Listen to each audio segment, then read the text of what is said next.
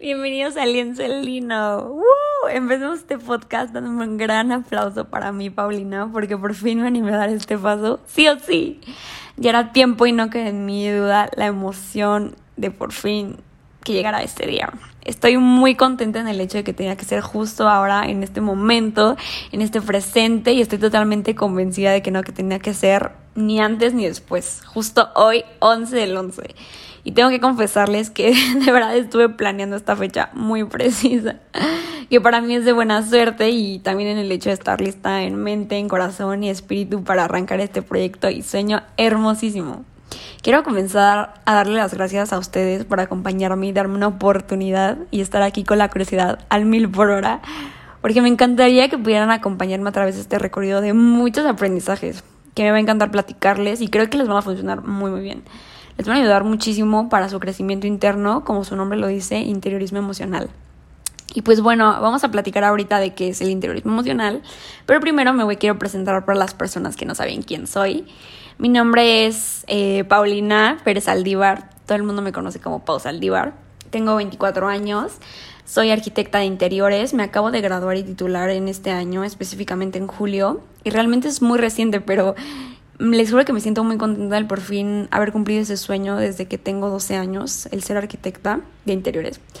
Y bueno, primero pues tener el acceso al mundo que me gustaba, que es el diseño, la arquitectura, que fue lo que de verdad me mueve, mueve a mi corazón. Y después tener la oportunidad de estudiarlo y ahora dedicarme a esto en todos los ámbitos de mi vida, que de verdad ha sido un gran regalo y una bendición preciosa que les puedo jurar que todavía no me creo. Pero bueno, eso fue un poquito de mí. Quiero platicarles ahora un poco acerca de cómo está el podcast, de mi objetivo y compromiso para ustedes. Y pues quiero compartirles que todo lo que vamos a platicar a través de estos episodios lo he denominado como un diario de aprendizaje de todas las situaciones que han llegado a mi vida y me han hecho estar tanto en lo más alto como en, en lo más bajo y me ha ayudado a replantear la forma de ver las cosas que me rodean. En sí, pues es como sacarle un provecho a todo lo que pasa en tu vida, tanto lo bueno, que es muy lindo, que lo agradeces y que te sientes pleno cuando llega la felicidad extrema, y pues tanto lo malo, que creo que a mí en lo personal me ha ayudado mucho, mucho, que pasen cosas, por así llamarlo, malas, entre comillas. Cosas fuertes, cosas que duelen, llanto, incertidumbre y te hacen dudar y cambiar tu sentido de vida. Y quiero serles muy honesta, es algo que ahorita puede sonar muy sencillo el decirlo, pero me costó muchísimo vivirlo y entenderlo. Pero gracias a, poder tener dolor, me ayudó como no tienen una idea a cambiar por la persona que hoy soy y pienso en este día. La verdad creo que es un muy buen ejercicio que quiero compartirles y transmitirles para estar en paz primero y tranquila conmigo y eso expandirlo hacia los demás. Entonces, es interesante, es un ejercicio muy bonito y pues bueno, habiendo dicho esto, algo que quiero aclarar desde este momento es que esto es con base en mi visión de vida, en mis creencias y dejar súper en claro qué es lo que en lo personal me hace sentir bien. Y tal vez tú tienes otra perspectiva en cualquiera de los ámbitos que te voy a platicar y es completamente válida. Y está perfecto. Pero para mí, lo que, lo, que, lo que les voy a compartir es lo que yo pienso y creo que es mi verdad. Y no estoy para nada cerrada a escuchar otro tipo de comentarios. Pero sí, eh, pues quería decirles que para mí esto es mi verdad y, y, y lo que yo creo. Pero bueno, habiendo dicho esto, pues vamos a comenzar. Ok, el episodio de hoy es el despertar. El nombre lo elegí porque quiero platicar justamente acerca del proceso por el cual hoy estoy aquí y estoy ahora. Primero diciendo cómo había sido un poco antes y después de este proceso, como yo era en estos años antes de que me pasara lo que les quiero contar. Entonces, bueno, vamos desde el inicio retrocediendo. Todo comenzó cuando yo tenía más o menos 12 años y me acuerdo que estaba viendo la tele y de repente llegó a mí un programa que se llamaba Extreme Makeover. Entonces empezó este programa y era medio popular, la verdad. Yo sé que muchos lo hemos visto, pero pues para quien no lo, se los digo muy rápido. El programa trata acerca de arquitectos y diseñadores de interiores que les brindan a una familia una casa nueva y adecuada a sus necesidades y cada una de estas familias habían sido pues seleccionadas y estudiadas por el programa porque habían dado un servicio y ayudado a la comunidad en donde vivían. Pues las condiciones que tenían en los hogares de estas familias eran pues muy malas, había temas en donde algún miembro de la familia tenía capacidades diferentes y necesitaban sillas de ruedas y las condiciones de su hogar no les permitían pues trasladarle dentro de la misma y por ende pues no tener calidad de vida. Entonces, pues los arquitectos eran los encargados de estudiar perfectamente las necesidades de cada familia para darles una casa personalizada, dedicada a cada uno. Imaginen el estudio y la responsabilidad tan profunda de ser el encargado de que todo estuviera a una medida especial para poder generar bienestar. Obviamente, o sea, cuando ves el programa, pues esto no pasa por tu cabeza, ¿no? Pero estos factores, o sea, son súper, o sea, son sorprendentes y a cada uno de los miembros de la familia pues les preguntaban sus gustos. Algo que me encantaba era que si a un niño le gustaba el tema de piratas, dedicaban su cuarto a esta temática. Si a una niña le gustaba la moda, hacían su cuarto con este tema de moda. Les hacían un espejo enorme con luces para que te sintieras en tu propia tienda de ropa y quedara increíble. Y en verdad se preocupaban, o sea, todo el equipo de constructores, de ingenieros, arquitectos, de diseñadores eh, se preocupaban por poder lograr felicidad a futuros residentes, ¿no? Y reflejando la personalidad de alguien en un espacio. Y eso era algo que la verdad me volaba la cabeza, así de wow. Todo esto era, o sea, lo preparaban en una semana, en súper cortito tiempo, pero pues mientras en ese tiempo la familia se iba de vacaciones. Pero sin duda mi parte favorita era cuando la familia llegaba y veía su hogar nuevo. Antes de que justamente ellos llegaran, eh, se ponía el camión del programa enfrente de la casa y lo tapaba. Y, ya cuando se bajaban todos gritaban como, conductor, mueva ese autobús. Y se movía y cuando veían la casa y todos se emocionaban tanto, se abrazaban, todos los miembros de la familia abrazaban al equipo y muchos narraban que, que cuando vieron esa estructura, pues lo único que podían sentir era paz y era estabilidad, sobre todo pues la tranquilidad de tener un hogar, ¿no? Y pues esto fue lo que movió mi corazón, el hecho de que los hogares nos brinden justo esto, sentimientos, eh, pues fue la razón por la cual a los 12 años yo ya sabía que quería ser arquitecta de interiores y que el camino de mi vida no podía ser otro. O sea, yo sabía que siempre iba, iba a ir encaminado hacia, hacia ese rubro. Y me acuerdo que desde ahí no pude parar que con mi hermano jugando teníamos unos bloques de Mega Blocks edición Safari y siempre jugábamos a los bloques, construíamos casas, me encantaba, de verdad me encantaba. Me acuerdo que siempre teníamos una mucha imaginación y que cuando eres niño pues siempre encuentras esta forma de imaginarte objetos a tu visión. Por ejemplo, teníamos un mega block de dos piezas y son cuatro, ¿no? Y, y, esa era una mesita, pero si la ponías vertical, era una tele. Entonces me fascinaba que teníamos tanta imaginación para pensar que ese bloque era una tele. Y era lo que pues, siempre soñábamos hacer, lo hacíamos diario y jugando pues estos bloques con mi hermano. Y me ponía a hacer sketch, me ponía a hacer dibujos. O sea, ya sabía yo que quería ser arquitecta. Y entonces, pues ya, desde ahí sabía que tenía que estar dirigida hacia ese camino. Y bueno, pues pasaron los años y llegando a prepa en la orientación vocacional, no tenía duda de lo que yo quería, como les digo, y siempre fue mi camino arquitectura de interiores.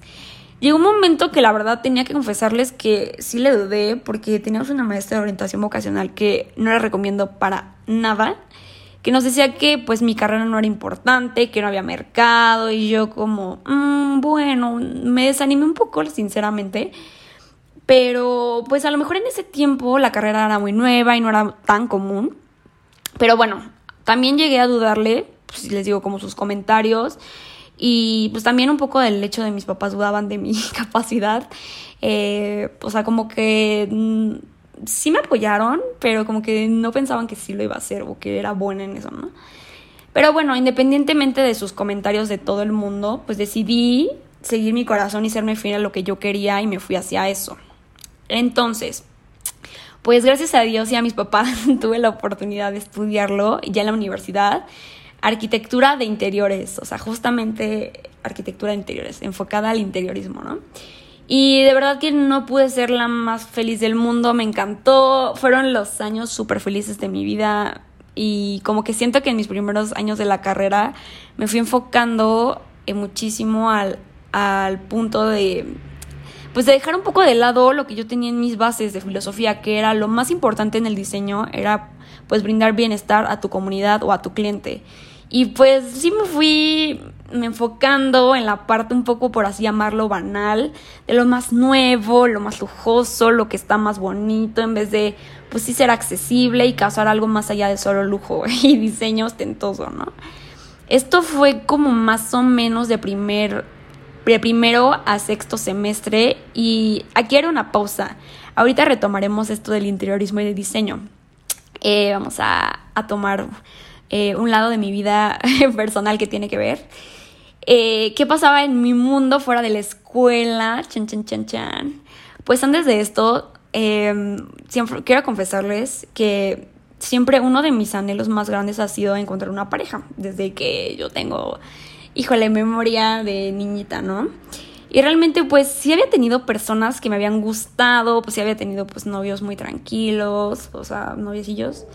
Pero ya saben, como muy tranquila la cosa, no como un primer amor en sí. Entonces, pues em, a la par que empecé la universidad, pues llegó mi primer amor a los 20 años. Y, o sea, pero mi primer amor bien, y completo. Llegó a mis 20 años y cuando yo llegué, cuando llegó yo la persona, uff, más emocionada, pues como todos realmente, ¿no? Todo te parece wow, mágico, ambos lo vivimos muy bonito. Esa relación duró desde que, les digo, entré a la uni hasta séptimo semestre más o menos. Y un año antes terminar la carrera, o sea, yo ya me veía con esa persona, después, qué va a pasar, etcétera, ¿no? Pero imagínense, o sea, una relación en donde de tres años, de no tener novio a una relación tan larga, pues sí fue guau, o sea, eh, pues sí piensas que te vas a casar con esa persona y que, y pues sí, o sea, y pues a la mera hora que no, y, y yo sin un amor de antes de los 20 años, sí fue como, oh, el primero y aquí yo me quedo, ¿no? Pero bueno, lo estoy involucrando porque pues ahí va lo que les quiero, a lo que quiero llegar. Cuando terminó esta relación, pues fue de la noche a la mañana, fue un día en donde me acuerdo perfecto que terminó, llegué a mi casa, obviamente a llorar muy fuerte como todos, pero de verdad el hecho de que alguien por decisión propia y repentina ya no quiere estar más en tu vida cuando tú lo veías ahí contigo para siempre, o sea, puede ser en cualquier tipo de relación, de familia, de amistad, de pareja, de cualquier vínculo, duele hasta lo más profundo. En mi caso de pareja, pero jamás había tenido una situación así. En realidad había experimentado pérdidas de personas de mi familia que quiero muchísimo, como la muerte de mis abuelos y pérdidas repentinas de mi familia que claro que eh, los amo muchísimo y me dolieron mucho también en su debido tiempo. Pero que alguien que fuera tan cercano a ti, tu mejor amigo y persona que de verdad te dijera, oye, ya no quiero estar más contigo, eh, pues para mí fue lo más doloroso que me ha pasado y he vivido hasta ahora. Me acuerdo que cuando cortamos me la viví en mi cuarto llorando horrible, dejando de comer porque no tenía hambre, no tenía ganas de nada. Pues es querer estar triste. Me acuerdo perfecto que cuando llegué a mi cuarto lo veía de un color como gris. O sea, el cuarto lo veía color gris, como... Eh, entonces me acuerdo que mucho, me acuerdo que todo el mundo se preocupaba por mí, yo solo quería estar sola y mi único lienzo pues fue estar en mi cuarto. Mi cuarto fue mi único acompañante en el cual me veía llorar, me veía estar tan mal, me veía estar en la oscuridad total, porque siempre estaba oscuras, nunca prendí la luz en sí, mi cuarto, mi espacio fue el único que me vio caerme, destruirme y estar en lo más hondo de lo que puedo conocer. Y después de que todo el mundo se preocupaba por ti diciéndote, oye, ya no puedes estar más así, y yo me preguntaba, ¿por qué no puedo estar así? ¿Por qué no puedo vivir mis emociones? ¿Por qué no puedo estar triste el tiempo que yo lo necesite? O sea, ¿por qué todo el mundo te dice, no llores, no grites, no digas, no hagas? O sea, ¿por qué no? Si eso me hace sentir bien a mí, pues, o sea, voy a hacerlo, la verdad, no, no me importa. Y desde ahí decidí ponerme como prioridad de cualquier cosa que me hiciera sentir bien a mí lo iba a hacer y no me iba a importar lo que los demás pensaran o dijeran. Yo lo iba a hacer por mí, por mí y para mí. Y me quedé con eso. Realmente, ¿no? Total, pasaron los meses, fue el duelo de vivir la separación y, y empezó el proceso de sanar y sanar. Fui como que también llenando mi parte espiritual dando gracias. En lo personal siempre te comparten acerca pues de Dios, de que Él existía, hasta que lo conocí en el momento más oscuro que he tenido creo que gracias justo a él he sido una persona muy privilegiada y muy llena de, tantos regalos que siento que no había experimentado sentir ese vacío esa tristeza tan profunda en ninguna de las situaciones de mi vida que me hiciera acudir a él. Aquí quiero aclarar algo. En este podcast vamos a mencionar mucho a Dios. Pero al hablar de Él no quisiera imponerte el hecho de que creas en Él. O sea, simplemente diré desde mi perspectiva cómo es que se siente tan hermoso que tu corazón y tu vida sean dedicadas justo a Él para vivir en descanso y plenitud en sus alas al entregarle todo lo que te preocupa y todo lo que te hace feliz. Esto también puede ir dedicado a lo que sea tu creencia, pero en lienzo, en este podcast, en este espacio, nos vamos a enfocar en Dios, no como una religión, sino como una visión de que Dios es tu mejor amigo y que Él te ama incondicionalmente, ¿ok? Dicho esto, me habían retomando el tema, me habían hablado muchísimo de Dios, hasta que de verdad lo necesité de su palabra en mí. Me acuerdo que mi primer encuentro con él fue prácticamente así. O sea, me acuerdo que me enqué y me, y me quedé pensando, Dios, no somos nada cercanos, pero me siento muy mal. Por favor te pido que me cuides, que te hagas cargo de mis sentimientos y sanes mi corazón. Así, fueron las palabras que yo le dediqué a, él. Y pues no fue de la noche a la mañana, fue un proceso de varios meses y me fui enfocando en lo que de verdad estaba en mi presente. Voy a tomar un punto del podcast de Meli Medrano, Elegir es mi poder, que amo y deberían escucharlo. Y en su intro, Meli dice, elijo enfocarme en lo que sí hay y no en lo que no hay. Elijo enfocarme en lo que me hace sentir bien. Entonces, wow, para mí eso me ayudó muchísimo a enfocarme a todo lo bueno que está en mi vida en este momento. O sea, lo que tuvo que irse ya se fue, ya pasó. Pero ahora, ¿qué es lo que tengo en mi vida? ¿Qué está en mi vida? Ok, está en mi vida mi, mi, familia, mis amigos, mi hogar, la gente que te ama, las personas que de verdad quieren estar contigo. ¿Y qué voy a hacer con eso? Pues voy a agradecerlo y cuidarlo tanto porque sabemos que nada, nada, nada, nada es para siempre. Pero quererlo disfrutar tanto, tanto, tanto, hasta que el ciclo de cada uno termine. Empezar a valorarlo más, agradecer es la clave. Agradecer siempre los más mínimos detalles del día a día. Cuando ya de verdad no exista ninguno de los factores que esté en mi vida, de verdad tendré la seguridad de que cuando se vayan estaré tan feliz de que lo disfruté al máximo y agradecí siempre hasta el más mínimo detalle.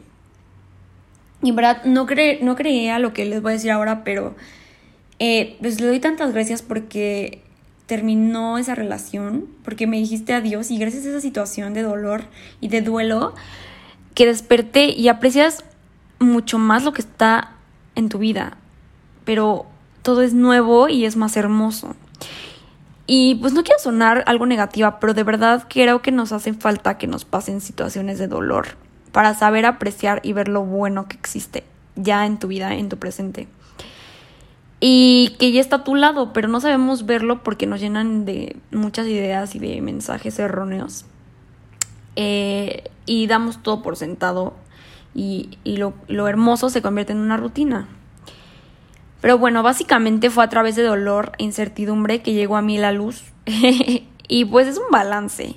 Sin oscuridad nunca habrá luz. O sea, sin noche, pues nunca podrá llegar la luz del sol. Y siempre tiene que existir contrastes y caídas. Siempre va a existir miedo, pero tienes que aprender a ver qué vas a hacer con ese miedo. ¿Cómo puedes utilizarlo a tu favor? Fue para mí que a través de esta experiencia llegaron a mí muchas cosas hermosas que ya les iré contando a través de episodios. Cosas que de verdad todavía no creo que hayan llegado a mi vida, tan especiales y tan ideales. Entonces, a través del dolor conocí el lugar más lindo del mundo, que es estar con Dios, que es estar conmigo, y estar con las personas que amo y me aman y, y después de ahí de verdad que ya no, ya no aceptas ni te conformas con cualquier cosa. Y ese fue mi despertar, que gracias a esa persona conozco lo que ahora soy y le agradezco tanto por darme esa lección de amor, de todo lo que pudimos darnos en la relación, pero sobre todo lo que pasó después de esa persona. Entonces así empecé a crear mis nuevos ideales, a llenarme de cosas lindas en todos los ámbitos de mi vida. Y repito, de nuevo creo que la clave es agradecerlo todo. Desde poder abrir los ojos, mover tu cuerpo, ver y sentir el sol en tu piel, ver a tu familia, reír con ellos y que todo esto es mágico y hermoso. Y bueno, volviendo a la parte del interiorismo emocional, le agradecí tanto a mi cuarto por verme mal, por verme en mis peores días. Después ya con el duelo fue también el, el lienzo en donde pues me fui arreglando mejor para mí, me veía al espejo y decía, wow, hoy voy a hacer esto, hoy voy a irme a comer, hoy voy a irme de fiesta, me voy a poner un vestido que me hace sentir linda, me voy a arreglar en mi espejo, me voy a maquillar y me voy a sentir súper bien. Como que de verdad los espacios son hermosos, no solamente son casas, son hogares, santuarios en donde vas a tener miles de vivencias. Y debemos honrarlos. Le das tantas gracias por ver tus etapas, por verte arriba, por verte hasta abajo, por verte en tu montaña rusa de, de vivencias y emociones. Y pues eso para mí es el interiorismo emocional. Y la parte de que ya les iré contando pero cuando me fui de esta casa a vivir solita a Ciudad de México, porque también pusimos mi socia y yo nuestra parte de interiorismo emocional, físico y tangible, que es nuestro estudio de interiores. Y ya les iré contando esa historia de cómo fue que llegó mi vida mi socia linda Ana. Pero cuando me fui de este hogar y de este cuarto, le agradecí tanto por verme crecer 11 años de mi vida. Fueron prácticamente los años en donde crecí y aprendí de todo. Entonces, pues para mí Justo vine a visitar a ver a mis papás y estoy en este cuarto dedicándole cada palabra. es especial y ahora verlo en otra etapa en donde pues ya no estoy aquí y soy una visita. Pero le agradezco a mi casa en donde estoy ahora, que también tiene muchísima historia. Y que quiero platicarles también. Ay, yo ya quiero platicarles todo, pero, pero es que es de verdad. ha sido muy especial el hecho de saber que los espacios te van a regalar momentos que siempre vas a atesorar por el resto de tu vida. Entonces, pues ese es el interiorismo emocional. Y bueno, ¿por qué se llama lienzo el lino? Porque debo confesarles que este proyecto fue mi tesis, así tal cual está. La verdad me encantó porque le puse mucho corazón y pasión a esto y estaba enfocada al diseño de interiores físico y es algo que, como les digo, también en nuestro estudio étnica botánica, por si nos quieren seguir, lo trabajamos. Pero también quería compartir el bienestar emocional propio en espíritu. Entonces, ¿cómo podía llegar a ustedes? Pues a través de esta plataforma que me emociona muchísimo. Entonces por eso surgió este proyecto y es algo que he trabajado por casi un año y espero que les encante tanto como a mí. Les voy a decir por qué se llama lienzo el lino. Porque, bueno, lienzo es, son todos nuestros espacios, en realidad son cuadros y marcos para pues empezar a comentar historias y comenzar a vivirlos. Cuando llegas a un espacio y dices, esto es lienzo en blanco, es wow, o sea, tengo una nueva oportunidad para comenzar. Y lino, porque me encanta esta tela, es hermosa, es algo que te brinda mucha calidez y mucha tranquilidad. Y es justo esto, este espacio. Un espacio de luz en el que puedas sentir descanso y en poder estar aquí, pues poder mejorar tu bienestar interno. Y pues nada, espero que les guste mucho y se queden aquí. Mi intención es ayudarles y que tengan por seguro que en este proyecto está toda mi emoción, mi pasión y mis ganas enteras. El objetivo es que, como les digo, es que puedas estar en paz, en tranquilidad, de que muchas situaciones y circunstancias que están allá afuera pasan, pero tú dentro de ti estés en calma y estés en bienestar, primeramente contigo, y eso lo puedas expandir hacia los demás, a través de vivencias que en lo personal han sido fuertes y que tal vez puedan ayudarte. Espero que les haya gustado muchísimo y si es así de verdad me gustaría que me ayudaran muchísimo con retroalimentación y pues saber también qué les gustaría escuchar. Mi idea es subir un episodio nuevo cada semana. Este proyecto tiene todo mi corazón, les prometo, empeño y para que esto salga, así que no duden que mi ser completo está dedicado a este hermoso proyecto. Ya tengo una listita de temas programados para ti me emociona muchísimo porque cada uno ha sido planeado y trabajado desde un lugar muy profundo dentro de mí, entonces espero que les guste muchísimo. Y pues te invito a seguirme en mis redes sociales, me encuentras como arroba paulina saldívar, con Z y V, y en lienzelino.pod para seguir en contacto. Te mando un abrazo y que tengas un lindo día. Nos vemos prontito, prontito. Bye.